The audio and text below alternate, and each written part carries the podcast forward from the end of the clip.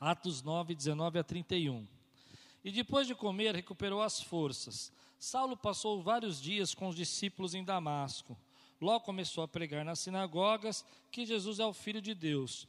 Todos os que ouviam ficavam perplexos e perguntavam: Não é ele o homem que procura destruir em Jerusalém aqueles que invocam este nome? E não veio para cá justamente para levá-lo presos os chefes dos sacerdotes? Todavia, Saulo se fortalecia cada vez mais e confundia os judeus que viviam em Damasco, demonstrando que Jesus é o Cristo. Decorrido muitos dias, os judeus decidiram de comum acordo matá-lo, mas Saulo ficou sabendo do plano deles Dia e noite eles vigiavam as portas da cidade a fim de matá-lo. Mas os seus discípulos o levaram de noite e o fizeram descer num cesto, através de uma abertura na muralha. Quando chegou a Jerusalém, tentou reunir-se aos seus discípulos, mas todos estavam com medo dele, não acreditando que fosse realmente um discípulo. Então Barnabé o levou aos apóstolos e contou como no caminho Saulo vira o Senhor que lhe falara que ele falara e como em Damasco ele havia pregado corajosamente em nome de Jesus. Assim Saulo ficou com eles e andava com liberdade em Jerusalém, pregando corajosamente em nome do Senhor. Falava e discutia com os judeus de fala grega, mas esses tentavam matá-lo. Sabendo disso, os irmãos o levaram para Cesareia e enviaram para Tarso. A igreja passava por um período de paz em toda a Judéia, Galiléia e Samaria. Ela se edificava e, encorajada pelo Espírito Santo, crescia em número, vivendo no temor do Senhor. Vamos orar? O Senhor fala conosco nessa manhã. Nós desejamos ouvir tua voz, Senhor. Queremos ser fortalecidos, queremos ter a revelação que o Senhor tem para nós hoje. Vem, Senhor, e encontra a necessidade de cada coração. Vem e encontra, Senhor, a realidade de cada um que está aqui, que está em casa agora que possa receber a tua palavra, em nome de Jesus. Amém. Eu dividi esse texto de Atos em duas partes. A primeira parte, Paulo em Damasco, e a segunda parte, Paulo em Jerusalém. Ah, Lucas, que escreveu o livro de Atos, ele é um biógrafo, ele está tentando escrever o mais rápido possível o começo do ministério de Paulo. Mas você vai ver comigo aqui que algumas coisas aconteceram. E como toda bibliografia, ele não, ele não seguiu aquela ordem inicial. Ele colocou um resumo do que aconteceu nos primeiros anos e deixou relatado ali. Mas Paulo vai explicar para nós que o começo dele não foi assim tão rápido, mas que foi um começo difícil, foi um começo de um ministério muito penoso, cheio de batalhas, cheio de dificuldades. E talvez Lucas tentou deixar isso de fora, não quis descrever isso dessa maneira, mas é um começo muito brilhante, muito interessante. Se você quiser conhecer um pouco mais, olha o que Paulo fala em Gálatas sobre esse começo. Muitas pessoas que eu já debati, que eu já discuti na, em debates sobre a vida de Paulo, muitos não se atentam que esse primeiro versículo de Lucas, ele não está dizendo que é, essa sensação que Lucas passa, que Paulo sai da casa de Ananias e já sai pregando, e multidões se convertendo, e gente vendo a autoridade que ele tem, e vendo como ele era é, cheio do Espírito Santo. Não é assim que você lê? Mas quando você lê a, o que Paulo explica sobre isso, você percebe que foi um pouco diferente. Ele diz assim em Gálatas 1, versículo 13 e 24. Vocês ouviram qual foi o meu procedimento no judaísmo. Como perseguia com violência a igreja de Deus, nós vimos isso, procurando destruí-la, nós vimos semana passada. No judaísmo eu superava a maioria dos judeus da minha idade e era extremamente zeloso das tradições dos meus antepassados. Mas Deus me separou desde o ventre materno e me chamou por sua graça, quando lhe agradou revelar o seu filho em mim, para que eu anunciasse entre os gentios, não consultei pessoa alguma Tampouco subi a Jerusalém para ver o que já eram apóstolos antes de mim. Mas de imediato, perceba o que ele está dizendo, de imediato, parti para a Arábia e voltei outra vez a Damasco depois de três anos. O que Paulo está dizendo para nós é que quando começou o ministério dele, depois daquele evento de Ananias, algum tempo depois, a gente não sabe quanto, ele foi para o deserto da Arábia. E por lá ele ficou três anos, três anos ali sozinho. Nós não sabemos o que Paulo fez lá, a gente não tem nenhum relato na Bíblia, o próprio Lucas não descreveu isso em Atos, ele simplesmente ficou ali. O que os, a maioria dos pregadores, estudiosos pensam sobre isso é que ah, ele ficou ali recebendo aquilo que ele disse que recebeu o Evangelho de Jesus, ou seja, ele ficou sozinho ali, recebendo algo da parte de Deus. Muitos acreditam que naquele deserto moravam alguns nômades, como moram ainda até hoje, e, é, e Paulo Paulo ficou ali com eles e meditando na palavra e sobrevivendo naquele tempo. E é interessante que, quando nós lemos esse texto, falou muito comigo, irmão, falou muito comigo, porque nós temos a ideia de desprezar os pequenos começos. Nós achamos que as pessoas já vão direto para o topo. Nós gostamos de história que é mais ou menos assim: um dia a pessoa fez uma live e milhões de pessoas estavam seguindo. Nós gostamos de história onde as pessoas são abençoadas de uma maneira como num piscar de olhos. Nós temos muita dificuldade para aceitar o começo das coisas. Temos dificuldade para entender que Deus, antes de usar as pessoas, muitas vezes na palavra Ele pôs no deserto. Ele colocou essas pessoas em solidão, colocou essas pessoas em um tratamento espiritual. E tem a nossa mentalidade, a nossa tendência é desprezar isso. E acreditar que se esse começo fosse assim, se as pessoas reconhecessem como foi difícil o começo de algumas pessoas que venceram, talvez elas não aceitassem que aquela pessoa era uma pessoa normal, natural, que tinha as mesmas dificuldades como você e eu, mas mesmo assim Deus tinha um propósito e o levou para aquele lugar. Então eu admiro essas histórias, porque a Bíblia está cheia delas. Ela está cheia da história de Davi, por exemplo, que quando foi chamado, e era aquele garoto que derruba gigantes, mas a gente não gosta daquele período que ele está ali é, escondido de Saul, que ele tem que passar a fronteira e viver num povo inimigo. E a gente não entende que Deus está fazendo um tratamento na vida dele. Parece que então ele derruba o gigante e no dia seguinte ele está é, vivendo a vida que ele tinha que ser como rei de Israel. Ou como Moisés, por exemplo exemplo, que criado no palácio, aliás, a vida de Paulo é muito parecida com a de Moisés, e ele vai direto depois ficar 40 anos no deserto para poder ser usado por Deus. Ou como José, parece que Deus tem uma, uma faculdade, uma universidade, que todas as pessoas que ele vai usar, todas as pessoas que ele tem um grande propósito na vida, ele leva essas pessoas para um período de solidão e deserto. Eu pensei que você ia dizer amém. Mas eu entendo porque você não disse amém, porque ninguém quer ir para o deserto. Mas você já percebeu isso?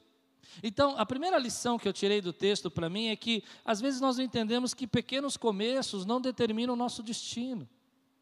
Que você olha para o teu pequeno começo e para o momento que você está passando, e você acha que isso é o final da tua vida, que isso vai ser para sempre. E quando eu falo de pequenos começos, eu acredito que nós temos períodos da nossa vida que a vida está recomeçando. Períodos da nossa vida que nós estamos numa fase de recomeço. Às vezes o recomeço não é, ah, come, claro, quando você casa é um começo de um tempo novo, quando você tem filho é um começo, mas às vezes em alguns momentos da nossa vida parece que a vida vem sobre nós e você precisa entender que aquele tempo difícil, aquele início pequeno é algo que Deus está querendo gerar na sua vida. A segunda lição desse texto é que as pessoas ignoram o processo. Nós somos uma geração que não queremos ouvir o processo, nós queremos ver o resultado. Nós não queremos saber o que, que a pessoa fez para criar os músculos, nós queremos saber ver os músculos. É isso que nos interessa. Eu fico pensando, talvez você não seja assim, mas vou dar um provar para você que a nossa geração é assim. Se eu dissesse que para você ter saúde na sua vida, você precisa dormir, regular seu sono, comer melhor, fazer ginástica, você diria para mim, ok, concordo, concorda ou não? Melhorar sua alimentação, Quantos de nós fazemos isso? Tá bom, vou fazer outra pergunta. Essa você não gostou. Vou trocar. Se eu dissesse para você que você vai fazer assim, vai ficar com uma saúde maravilhosa, um corpo sarado, se você tomar essa pílula mágica. Vocês já viram isso nas redes sociais? Tome isso aqui, a Anvisa não quer que você saiba. Já ouviu isso? Por outro lado, você vai ter que mudar sua alimentação, parar de comer doce. Qual você prefere? Bom, você talvez não, mas eu preferia a pílula. Porque a gente não gosta do processo, querido. Nós queremos o resultado e não o processo, mas é o processo que te leva ao resultado. E Deus então vai pegando Paulo e vai colocando ele num processo. Em Gálatas, eu não li todo o texto, mas ele fala que antes ele queria impressionar homens. Ele fazia tudo o que fazia, era perseguidor dos cristãos, para que os homens ficassem impressionados. Então, Deus colocou ele nesse processo de solidão, e você vai ver comigo que no final ele acaba saindo de Damasco num cesto para que ele pudesse entender que agora ele não tinha que impressionar homens, mas agora ele foi chamado para viver segundo a vontade e a glória de Deus. Não despreze o processo. A terceira lição que eu tenho nesse texto é que, quando eu olho para isso, eu vejo quantas pessoas querem ter muita intimidade com as coisas de Deus, mas não querem compromisso. E hoje eu estou aqui porque eu creio que Deus vai fazer restauração na tua vida. Quem pode dizer amém? Nosso Deus é um Deus que restaura. Mas não existe restauração se você não tiver compromisso. Não existe intimidade se você não tiver compromisso. Nós somos uma geração, você sabe disso, uma geração que tem uma condição, uma, uma maldição talvez, que seja, não gosto dessa palavra, vou mudar, uma condição de superficialidade. Nossos relacionamentos são superficiais. Nossa maneira de viver a vida, de enxergar nós temos dificuldade de nos aprofundar, coisas que nos aprofundam muito nos cansam. Nos distraímos quando a coisa é muito profunda na nossa vida. Nós queremos ser tratados da seguinte maneira: você vai ao médico, e eu estou combatendo isso agora, amém? E você quer ouvir que ele fale para você: tome isso e você vai ser sarado. Mas ele tem um processo que você precisa analisar. Eu vejo pessoas que chegam para mim e falam assim: Pastor, o que, que eu faço para resolver o meu casamento? Como se eu tivesse uma pílula para dizer assim: toma isso aqui e o seu casamento será feliz para o resto da vida. Casamento é profundidade, tem que sair da superficialidade. A nossa vida com Deus é profundidade. E é interessante que Paulo vai então passar por esse processo onde que não é imediato. Embora Lucas tenha colocado para nós dessa maneira, porque é assim que a gente gosta de ver as coisas, de forma imediata, mas não foi imediato. Deus quis se aprofundar na vida de Paulo e que Paulo conhecesse. Paulo vai dizer para nós que ele recebeu o Evangelho de Jesus. E aí, essa profundidade trouxe um, um benefício de que quanto mais profundo você vai, mais raiz você cria e mais as bênçãos você consegue gerar depois disso os frutos. Uma das coisas que me chama a atenção é que não existe profundidade sem silêncio, sem solidão sem você se encontrar com o Senhor no lugar secreto. Foi feita uma pesquisa nos Estados Unidos, eu estava lendo essa semana, é, que cada, de cada quatro cristãos, um pelo menos acha que o seu relacionamento com Deus não tem profundidade. Foi feita uma pesquisa que mais ou menos 25% das pessoas que frequentam a igreja estão lá por uma tradição. Que triste. E eu quero pregar agora para esses 25%. Posso? Deus ama vocês. Deus quer vocês perto deles. Deus tem um propósito na vida de cada um de vocês. E às vezes Ele vai te colocar no processo para você poder descobrir o quanto Ele ama vocês. E o processo às vezes é o silêncio. O processo às vezes é você estar sozinho. Eu me identifico muito com isso, porque às vezes nós não percebemos que Deus nos coloca sozinho para poder trabalhar na nossa vida. E a gente acha que nós estamos tomando direção e que vai ser dessa maneira, e Deus fala: não, vem aqui, primeiro eu tenho um, um deserto ali na Arábia para você ficar, Paulo, três anos. Mas quando eu olho o final da vida de Paulo, eu vejo tudo quanto Deus usou, eu louvo a Deus por esse processo. Eu louvo a Deus por aquilo que Deus está fazendo. Não despreze o que Deus quer trabalhar na tua vida. Não se revolte com o tempo que você está passando. Eu vejo nesse tempo algumas pessoas muito angustiadas, revoltadas com os processos que temos que passar nesse tempo. Sabe, praguejando, reclamando de Deus, e Deus está falando para mim: olha, filho, eu coloco aqueles que eu tenho para mim num processo. Então Paulo volta da Arábia, no versículo 21 a 23. Ele volta da Arábia. Todos os que ouviam ficavam perplexos e perguntavam: Não é ele o homem que procurava destruir Jerusalém, aqueles que invocam este nome? Três anos depois, ainda as pessoas lembravam de quem era Paulo, de tão terrível como ele tinha sido. Três anos depois, as pessoas estavam perplexos pela mudança que aconteceu na vida dele. E elas ficaram indignadas. E elas, quando começaram a entender, não veio para cá justamente para levá-los presos ao chefe dos sacerdotes. Todavia, Guarde essa palavra. Saulo se fortalecia cada vez mais e confundia os judeus que viviam em Damasco e demonstrando que Jesus o Cristo, decorridos muitos dias, os judeus decidiram de comum acordo matá-lo.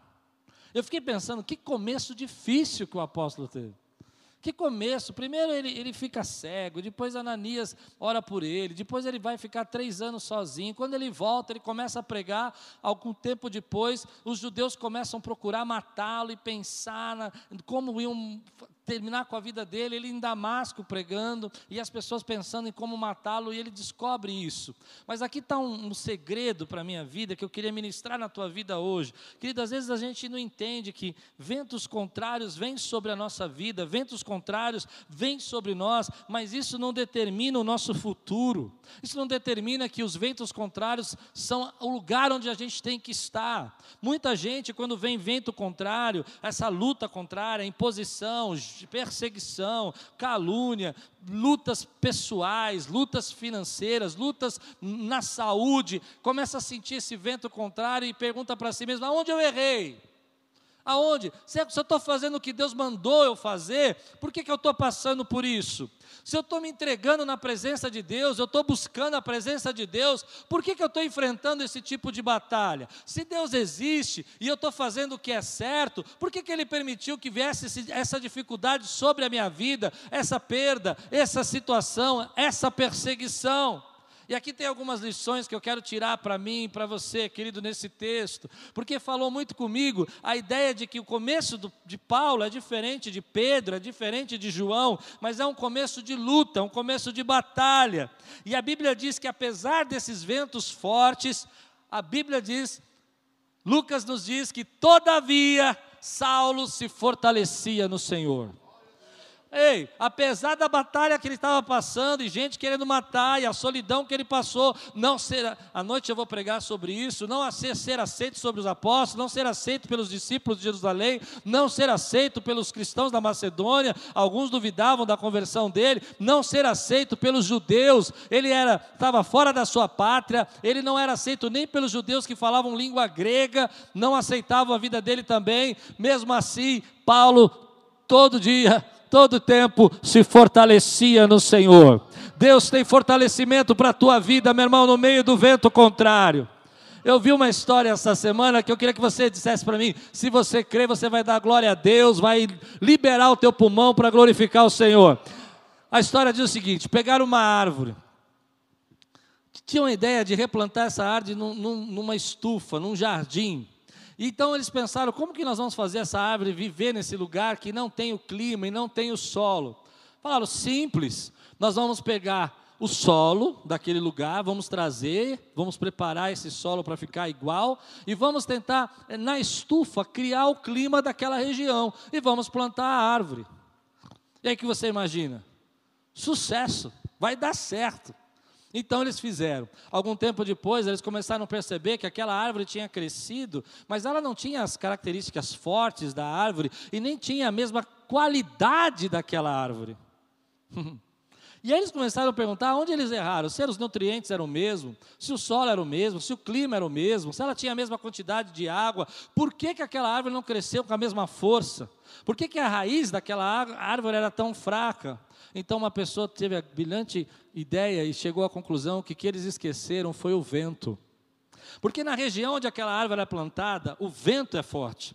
E quanto mais venta, mais a árvore cria raiz. Quanto menos vento, menos a árvore precisa de raiz. Deixa eu dizer para você, querido, o vento contrário que vem com a tua vida é para fortalecer você, para você ficar mais forte, para você ter raízes naquilo que você tem para fazer para a glória de Deus. Se você crê, você disse que ia dar glória a Deus se você cresce. Aleluia! Deus tremendo e maravilhoso. Você acha que esse vento contrário na tua vida é para te derrubar? Mas ventos contrários nos fazem mais cheios de fé. Coisas que você não acreditava que Deus fazia, você passa a acreditar no vento contrário. Você não entendia que Deus falava com você, mas foi no vento contrário que Deus começou a falar com você. Foi quando as pessoas começaram a te caluniar que você começou a dizer: Eu creio que Deus está me guiando. Talvez a batalha que você está servindo e passando agora seja o sinal de que você realmente entrou no caminho certo. Porque tem gente que fala assim para mim, mas eu estou numa batalha porque eu acho que não é para mim. Não, é para você sim. Mas porque você entrou no caminho certo, as coisas começaram a se complicar na tua vida. Você já viu gente falar isso para você, para mim, para você? Ah, eu acho que isso não é para mim, não. Tá tão difícil. Mas dificuldade, perseguição, gente perseguindo você, não quer dizer que Deus não está no negócio, que Deus não está no processo. Você pode dizer amém por isso, querido? Eu gosto disso porque é, eu sempre me pergunto: por que, que algumas pessoas vão começar o seu ministério, como Pedro, que começou a mesa, junto com Jesus? Ele abandona a empresa dele de pesca e vai caminhar com Jesus, e o chamado de Pedro é uma pesca milagrosa. Uau! Eu fiz uma, uma, uma, uma poesia no final desse, desse sermão. Posso ler para você? Não vou ler, não. Tenho vergonha. Depois, se eu tiver vontade, eu leio no final. Mas eu fiquei pensando nisso. Deus tem um processo de. No final eu leio. Deus tem um processo na nossa vida. Deus tem um processo, querido, que às vezes esse vento contrário é um sinal de que você está indo na direção certa. Então não pare. Há uma outra lição aqui no meu coração, eu vi esses dias e fiquei pensando nisso. Você já percebeu que quando você é, imagina um avião, você pensa que é a turbina que empurra o avião, não é? Não é assim que a gente imagina? Não sei se eu que sou muito ignorante, mas eu imaginava assim: a força da turbina faz assim, e o avião voa. Mas você sabe o que faz um avião voar? É o vento contrário que entra na asa. Sem o vento contrário, o avião não levanta voo. Precisa entrar muito vento contrário, e quanto mais vento contrário, mais a asa. Ei, você não está entendendo o que eu estou pregando. Quanto mais vento tem na tua vida, é porque mais Deus está querendo levar você para o alto, querido. Então você fala, eu estou passando um vento terrível. Eu vou dizer para você, amém. É porque Deus está te colocando numa posição mais alto. E quanto mais alto você sobe, menor é o seu problema, menor ficam as coisas. Quanto maior é a tua altura, menos você vê dificuldade. Esse vento que a gente passa, às vezes, na nossa vida, é o jeito de Deus impulsionar jeito de Deus impulsionar. Eu vejo isso e eu me identifico porque no começo do meu ministério foi tão difícil as coisas. E às vezes eu chegava a pensar, acho que isso não é para mim. A minha carreira profissional foi tão fácil. acho que ministério não é para mim, porque o meu trabalho era tão fácil. Tinha luta, tudo, mas não era desse jeito mas eu não sabia que Deus estava me preparando para fazer voar mais alto, e eu creio que Ele está fazendo isso na sua vida. Se você crê, querido, recebe essa palavra no teu coração. Não fique perguntando se esse vento contrário na tua vida é um sinal que para você desistir, porque não é. Olha que luta que o apóstolo Paulo passa, ele, ele começa a pregar e pessoas já querem matar, a rejeição. De noite eu vou pregar sobre isso. Não quero falar agora sobre rejeição, mas à noite eu vou falar. Rejeição de todos os lados no versículo 24, diz assim: Mas Saulo ficou sabendo do plano deles, e dia e noite eles vigiavam as portas da cidade a fim de matá-lo. E aqui eu tiro uma lição para o meu coração: é que, mesmo Paulo sabendo do plano deles e sabendo que estavam tentando matá-lo, a Bíblia fala de uma maneira clara para mim que às vezes nós precisamos aprender a avançar em meio às lutas. E aqui tem uma lição que demorei muito para entender. Eu não sei se você já pensou assim, vou esperar ficar tudo bem para avançar. Já pensou isso? Vou esperar que as coisas se acalmem para eu poder construir. Eu não vou fazer nada agora porque estou em meio de lutas. Eu me lembro que no começo dos dez primeiros anos do meu ministério, eu tinha esse pensamento: quando a igreja estiver perfeita, quando não tiver nenhum irmão reclamando, quando não tiver ninguém chateado comigo, ninguém, Aí sim a gente vai pensar em fazer isso e mudar aquilo. Você acredita que eu pensava isso? Não era, não era consciente, mas era meio inconsciente, sabe? Então ficava postergando decisões, construções, coisas que precisavam ser arrumadas. Não, agora não dá, porque nós estamos apagando aquele incêndio. Me lembro uma vez, ainda jovem, conversando com meu irmão Pascoal, e ele disse uma frase que me calou o coração. Ele falou: Klaus, você precisa entender que incêndio não precisa bombeiro, de bombeiro, incêndio precisa de falta de oxigênio que ele queria dizer que eu era um bombeiro tentando apagar todos os incêndios da igreja, ao invés de simplesmente tirar o oxigênio do assunto e continuar. A lição que eu quero trazer para a tua vida hoje é essa, querido, você não pode esperar um tempo de paz para construir. Você precisa aprender a construir no meio da batalha, no meio da perseguição, construir tua vida espiritual, construir a, a tua casa no meio das lutas. Às vezes está passando por uma batalha financeira, é hora de construir os relacionamentos e fortalecer. Eu tenho no meu coração coração que uma mão você segura a espada e na outra você segura a colher de construtor. Enquanto você vai derrubando os demônios que se levantam contra a tua vida, as lutas que se apresentam, na outra você vai fortalecendo aquilo que Deus colocou na tua vida e o processo que Ele chamou você para fazer. Numa mão você bate naquilo que se levanta, naqueles que caluniam, naqueles que querem derrubar você, dizendo: Ah, eu creio que Deus é o meu justificador, é o meu Deus, é quem me, me justifica. Na outra você se levanta e fala: Deus, eu estou dizendo para você que meus filhos serão uma família bendita no nome do Senhor. Essa casa vai ser uma casa cheia de gente se convertendo. Eu estava pensando nesse texto de Josué. Quando Deus chama Josué, é uma coisa parecida. Ele fala: Josué, eu vou estar com você como estive com Moisés, vou levar você a, a, a conquistar Canaã. Você vai, por onde você pisar, você planta, onde a planta dos seus pés, você vai possuir, vai ser seu, você vai conquistar. E nós sabemos de quanto de guerra que ele vai enfrentar: guerra de Jericó, guerra de Ai que eles perdem, e quantas batalhas para conquistar a, a Canaã. Mas é interessante que nesse texto eu nunca tinha pensado para pensar, mas ele fala: tão somente atente-se a meditar na minha palavra palavra de dia e de noite. E quando eu estava lendo esse texto essa semana, veio no meu coração assim: espera um pouquinho, como é que ele espera que eu conquiste e fique meditando de dia e de noite na palavra? Então somente se lembre de meditar e ensinar essa palavra todos os dias. Como que eu posso derrubar uma muralha de Jericó e ficar lendo e estudando a palavra todos os dias? E aí veio uma palavra no meu coração e eu queria liberar isso sobre a vida da igreja. Deus estava dizendo para Josué: Josué, enquanto você conquista, enquanto você guerreia, você continua construindo as bases e o fundamento da minha palavra nesse povo. Quem pode receber essa palavra hoje na sua vida? Meu querido, às vezes a nossa vida é desse jeito. Enquanto você guerreia, querido, enquanto o vento forte vem, você continua subindo e indo na direção do teu propósito, indo na direção do teu chamado, indo na direção do que Deus mandou você fazer. Pessoas se levantam, falam o contrário, você precisa se proteger da pandemia, se proteger das enfermidades que tem nesse tempo, mas no mesmo tempo você não pode parar de construir aquilo que Deus colocou na tua mão. Numa mão você tem a espada, na outra outra colher de construtor. Por isso Deus te deu duas mãos. Uma mão para você lutar e a outra para você construir. E às vezes a gente não percebe, querido, que quantos de nós estamos esperando o tempo bom para fazer alguma coisa. Enquanto Paulo é perseguido, enquanto as pessoas tentam matá-lo, ele continua pregando, e a Bíblia diz que ele se fortalecia ele se fortalecia, ele se fortalecia no Senhor.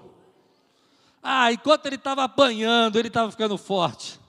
Ele estava dizendo: Ei, eu sei que Deus tem algo na minha vida, eu sei que essa oposição não é um sinal de que Deus não está comigo, mas é um sinal que eu entrei no caminho certo. Talvez você tenha esquecido, me acompanhe. Você tenha esquecido que esse homem chegou em Damasco com cartas para prender as pessoas. Ele entrou naquela cidade, ele entrar na cidade, na verdade, com autoridade. Ele tinha autoridade dos judeus, ele era membro do Sinédrio, ele fazia parte daqueles que estavam matando os cristãos, mas agora ele era de perseguidor a perseguido. E ele vai sair dessa cidade num cesto. Ele entrou com ia entrar com cartas, mas sai na humildade.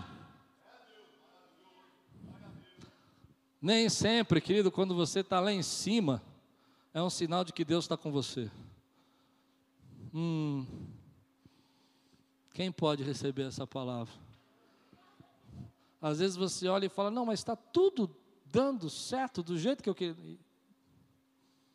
Estou indo para Damasco, estou indo prender os cristãos, estou chegando com carta, tem uma guarda, que provavelmente era a guarda do templo, me acompanhando. Estou por cima, mas estou por fora da vontade de Deus.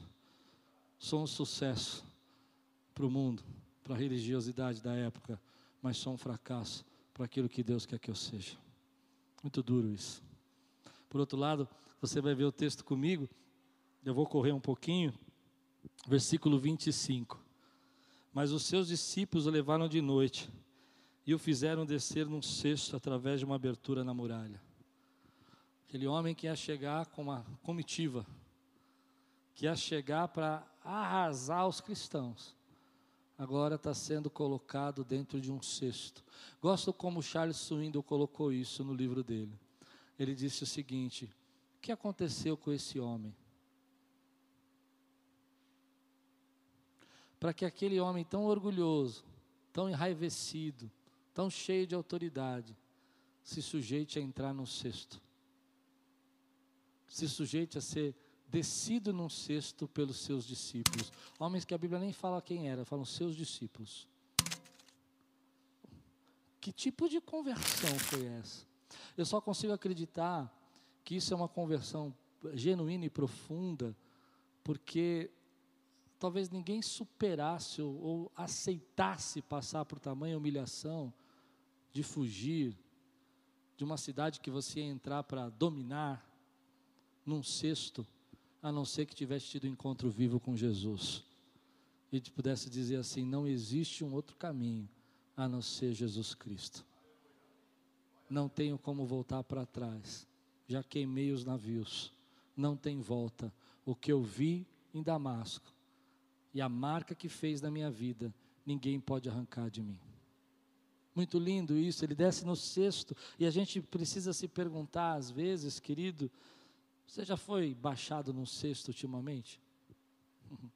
Você já precisou da ajuda das pessoas e às vezes você fala, não, eu não preciso, eu estou tô, tô super bem, e às vezes você precisa de pessoas. Eu imagino Paulo que antes mandava nas pessoas, agora precisando da ajuda das pessoas para descer o cesto de antes está cheio de autoridade e agora ele tem que entrar. Talvez alguns dias antes, Saulo, se dissesse, Saulo, entra no sexto, eu vou entrar no sexto nada, nós vamos pegar esses cristãos aqui, vamos acabar com todo mundo.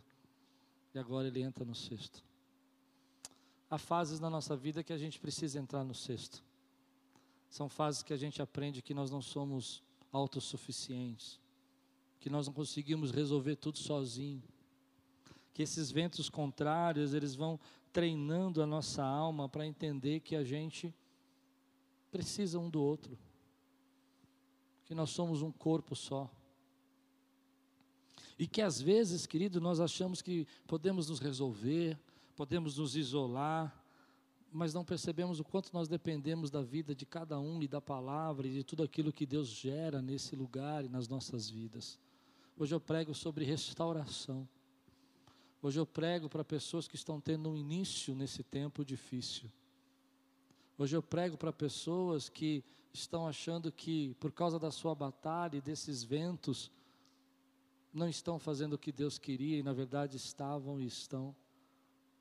E aí eu vejo com a humildade de Saulo de passar por todo esse processo, mas confiando que Deus vai cuidar na vida dele, confiando que Deus tem um propósito. É muito fácil para mim olhar o final né, e ver o quanto que ele foi usado por Deus, 13 cartas, a maior parte da nossa teologia vem da parte da interpretação e explicação do apóstolo Paulo, igrejas foram fundadas, a visão da, miss, da missão é criada pelo apóstolo Paulo sobre como fazer missões, mas quando a gente olha esse começo, a gente fala, meu Deus, e esse é só o princípio de Damasco. Você não viu o que vou falar à noite quando ele passar por Jerusalém. E aí a gente começa a perceber que Deus às vezes tem grandes ministérios e grandes chamados, e grandes ministérios e grandes chamados começam assim. Um grande futuro às vezes começa assim. Lutas, ventos, perseguições. Um grande projeto às vezes na nossa vida, Deus começa assim. Vento contrário, uma sentença, uma palavra, algo que dizem sobre você, algo que dizem que você não esperava. E na verdade esse é um projeto de Deus, querido, para começar a fazer você ser íntimo, seguir o propósito que Ele tem na tua vida, criar raízes e voar mais alto. Eu fiquei pensando mais ou menos assim, vou ler para vocês a minha história. Talvez você pense que Deus não tem nada de grande para realizar em sua vida, porque você tem tantos problemas e o seu começo foi tão difícil. E o seu passado foi desfavorável a um grande crescimento. Seu passado foi um passado de perseguidor. Muita gente para a sua vida aqui e fala assim: no meu passado, ah, meu passado foi terrível. Se eu não tivesse tido aquela passada, se se eu não tivesse sido marcado por aquela pessoa, se eu não tivesse sido ferido por aquela pessoa, talvez minha vida fosse diferente hoje. Outros chegam e dizem assim: bom, mas sabe, se eu tivesse começado melhor, tivesse tido apoio, talvez eu tivesse um destino melhor. Eu vou dizer uma palavra para você e vou dizer como forma profética: seu passado e o seu início não define o futuro que Deus tem para você. Aí eu fiquei pensando, Jesus falando para Paulo, agora vem minha poesia. Não é uma poesia, não, é uma brincadeira. Você não foi pego em sua grande empresa de pesca como Pedro ou João. Você não foi um seguidor de João Batista e levado a Jesus como André. Você é um, foi um perseguidor, Saulo. Foi um tirano. Você não teve um grande começo aos meus pés, aprendendo de mim enquanto andava pela Galileia. E nem uma grande escola, vendo aqueles milagres que eu fazia enquanto ensinava. Nem teve o grande privilégio de estar comigo no Monte da Transfiguração. Nem viu a multiplicação dos pães. Nem teve todo o reconhecimento ou todo o incentivo enquanto eu pregava. No seu começo, não teve três mil almas sendo salvas. Não me viu ressuscitado, não naquele dia, e nem viu o túmulo vazio. Mas ao invés de ter esse começo, seu começo foi com muita oposição e pouco respeito. Gente te perseguindo e desconfiada de você. Mesmo assim, isso não quer dizer que eu não chamei você.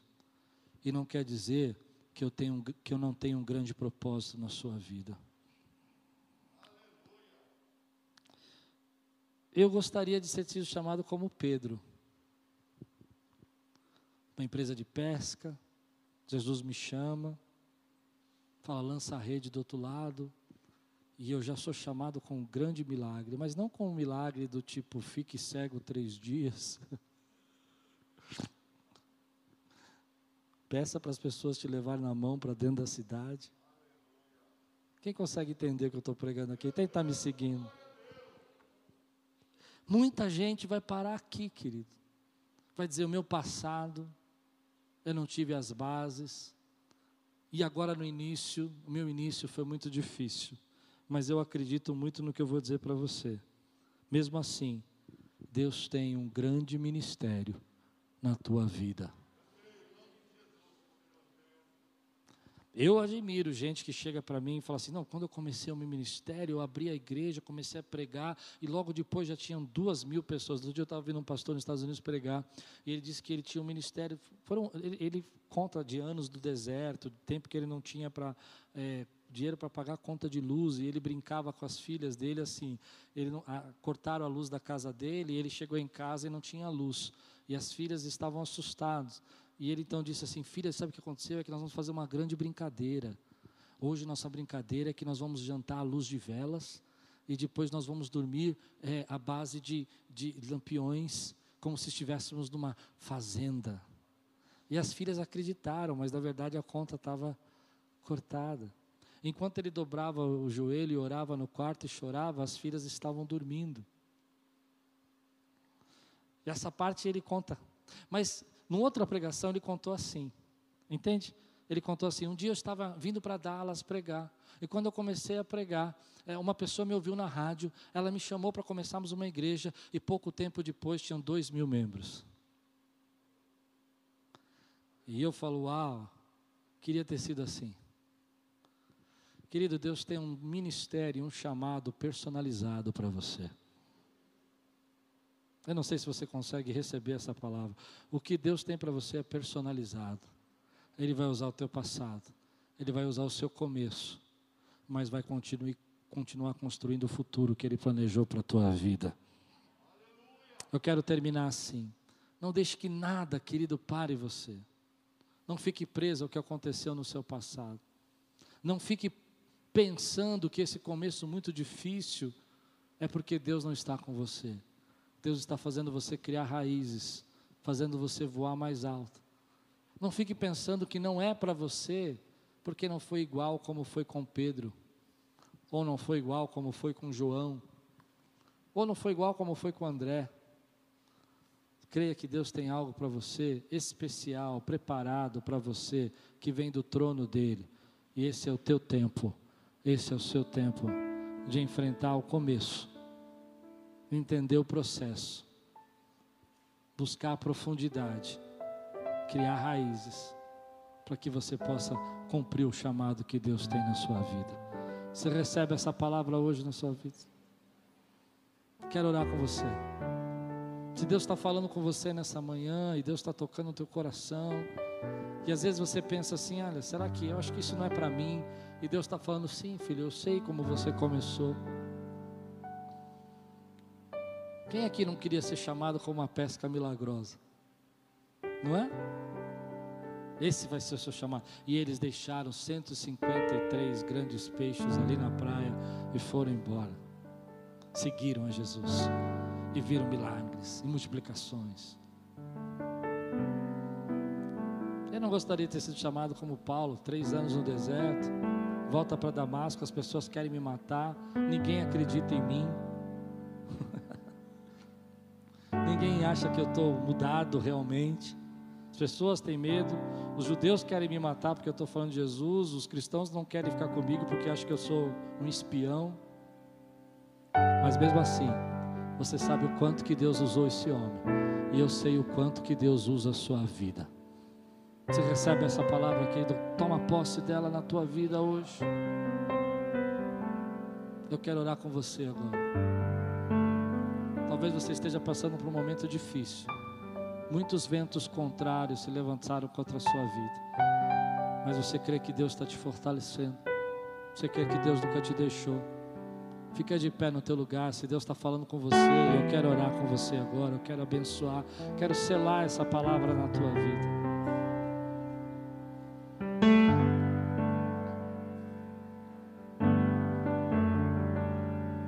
Levante sua mão e diga assim: Senhor, eu creio que o Senhor está comigo. Eu creio que tudo que eu tenho passado, o Senhor tem me fortalecido. E o Senhor tem me feito crescer. Em nome de Jesus. Em nome de Jesus. Eu quebro agora todo desânimo, todo medo, toda incredulidade.